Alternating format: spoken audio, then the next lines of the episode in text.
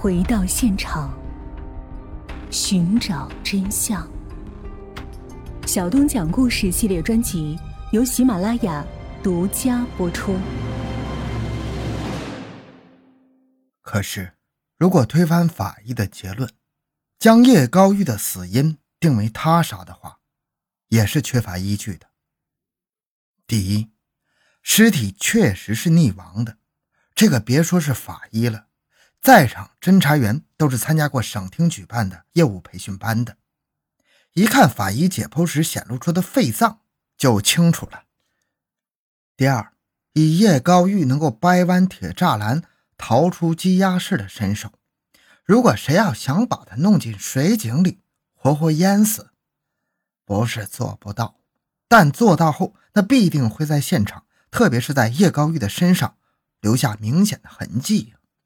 可是现在却没有发现任何痕迹。到底是自杀还是他杀？从证据学方面来说，似乎应该是自杀的理论基础扎实些。比如，叶高玉逃脱后想回家取了钱潜逃，可是到了巷口又心存畏惧，对于自己能否顺利出城很是担心呢。那寻思不如一死了之，于是就投井了。或者他潜回武警巷时，不知怎么发现院子里已经有警察蹲守着。他取不到钱，断了生存之路，走投无路之下，他就自尽了。等等，这样叶高玉的自杀就有了合理的解释。会上有两名侦查员就是持有这种观点的。本来大家多半还是要争论下去的，可是此刻厅长坐镇会场，时间在分分秒秒的流逝，大伙觉得还是应该解决那个最实际的问题：怎样往下侦查。这时，一直没有发表意见的隋留宝说话了。他没有表示出自己对于死因持何种观点，只是说这不是一个独立的命案，而我们正在侦查的特一号案件下面的一个子案，一条支线。不管叶高玉的死因是他杀还是自杀，有一点是肯定的，就是都是跟特一号案件有关的。涉案的南怀堂的信笺信封，就是死者指使其表妹找韦玉林雕木板印制的，因此他是涉案人。本来我们可以通过其印制的南怀堂信笺信封的情况，对特一号的案件顺藤摸瓜追查下去。可是现在叶高玉死了，连其死因也弄不清楚，所以我的意见是，把死因问题往旁边放一放，还是盯着特一号案件这条主线追查。线索何在？还是在叶高玉身上？我们可以循着他生前的活动轨迹进行周密的调查，雁过留声，人过留踪啊！叶高玉生在南宁，长在南宁，其出生之地至今还是他的家，生前的轨迹是很清晰的。我们就以此作为接下来的调查主攻方向。我相信方向选对了。把调查工作做得扎实又扎实，细致又细致，是能够完成省委交办的任务的。众侦查员听着都认为隋处长说的有理呀。秦英基也是频频点头。于是大伙就请秦厅长做出指示。秦英基说：“隋处长已经把话说透了，时间宝贵，我就不说了。大家商量一下，看看往下的工作。”该怎么做，做下分工就是了。上午，专案指挥部侦查员全体出动，前往现场勘查的时候，王大培奉命驾着摩托车前往叶高玉生前供职的义军茶叶店，把老板蓝金水接至现场配合调查。隋六宝曾向蓝老板了解过一些叶高玉生前的情况，得知叶高玉的生活简单而有规律，他白天在茶叶店当班。早晚倒是都要出去的，而且风雨无阻。出去干嘛呢？不是回家。距义军茶叶店三四百米的东升街上有一家智运茶馆，其老板陈志运跟蓝金水是三代世交，两家做的生意正好是上下家。多年来，智运茶馆所需的茶叶一直是向义军茶叶店购买的。三年前。茶馆的账房先生病故，一时找不到称心如意的人选来替代。陈老板就跟蓝老板商量，能否请你那账房先生叶先生兼顾着帮一帮啊？蓝老板跟叶高玉一说，叶高玉表示同意，于是就在早晚茶叶店非营业时间去茶馆帮着陈老板做账。陈老板对叶高玉很是满意，说叶先生每天只是在早晚来做账，花的时间不多，干的活却比原来的账房先生好得多呀。他就征求了叶高玉的意见，能否长期兼职下去？叶高玉表示，他供职于蓝老板的茶叶店，蓝老板是东家，所以这事儿得听蓝老板的。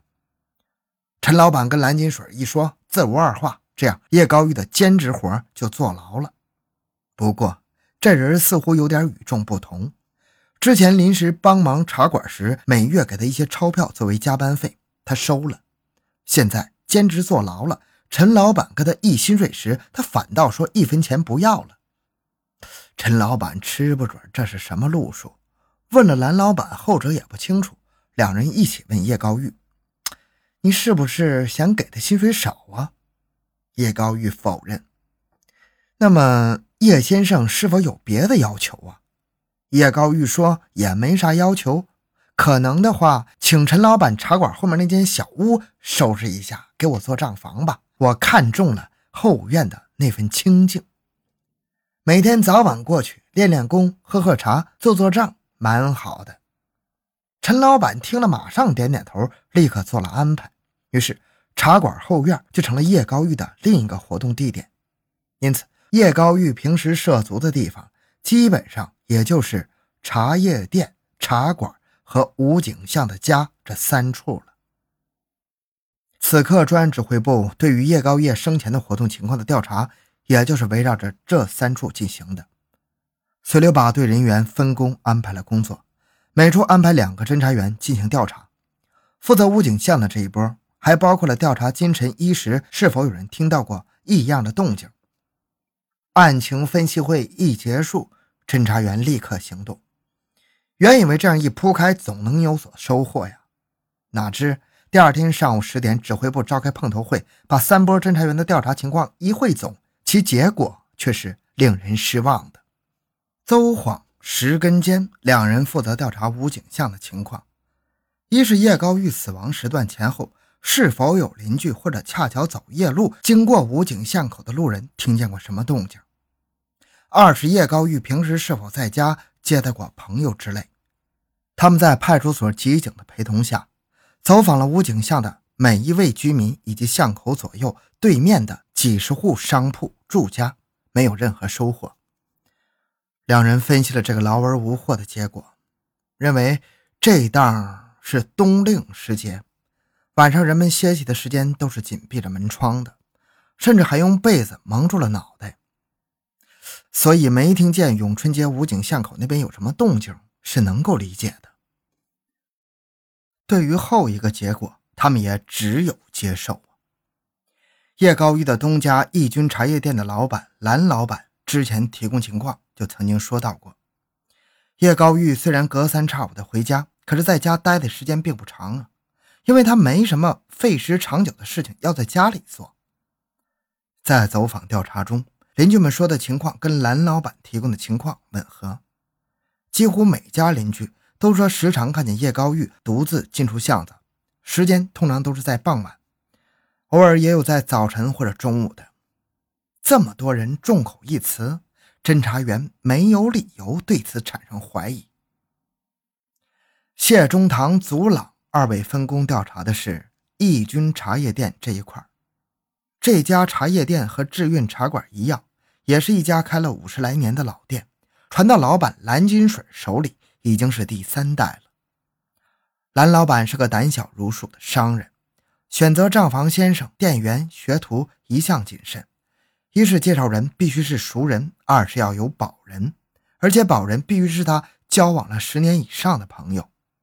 三。是要亲自对见来的对象进行面试，还会悄然地前往其家庭所在地打听底细，有点像政审。四是把人招来之后，还有一个考察过程，其中对于诚实度的考察，就是悄悄把钞票放在被考察人对象的出入之处，看其发现后的反应。视而不见、置之不理的走人，这是老江湖啊。捡起的，那要看看后面怎么办。交给账台上的合格留下，要是偷偷揣入自己腰包的，那就对不起，也不戳穿你。发给当月的薪金后，你就走人吧。蓝老板对于叶高玉的选聘更为严格，因为这个人那是要聘为账房先生的。叶高玉通过了考验，上岗后话语不多，埋头苦干。侦查员调查时，不但找了茶叶店的老板、店员、学徒以及老板家眷挨个谈话，还找了义军茶叶店的四邻商铺住家了解。调查下来，竟然没有发现叶高玉有什么异常情况。这些年干下来。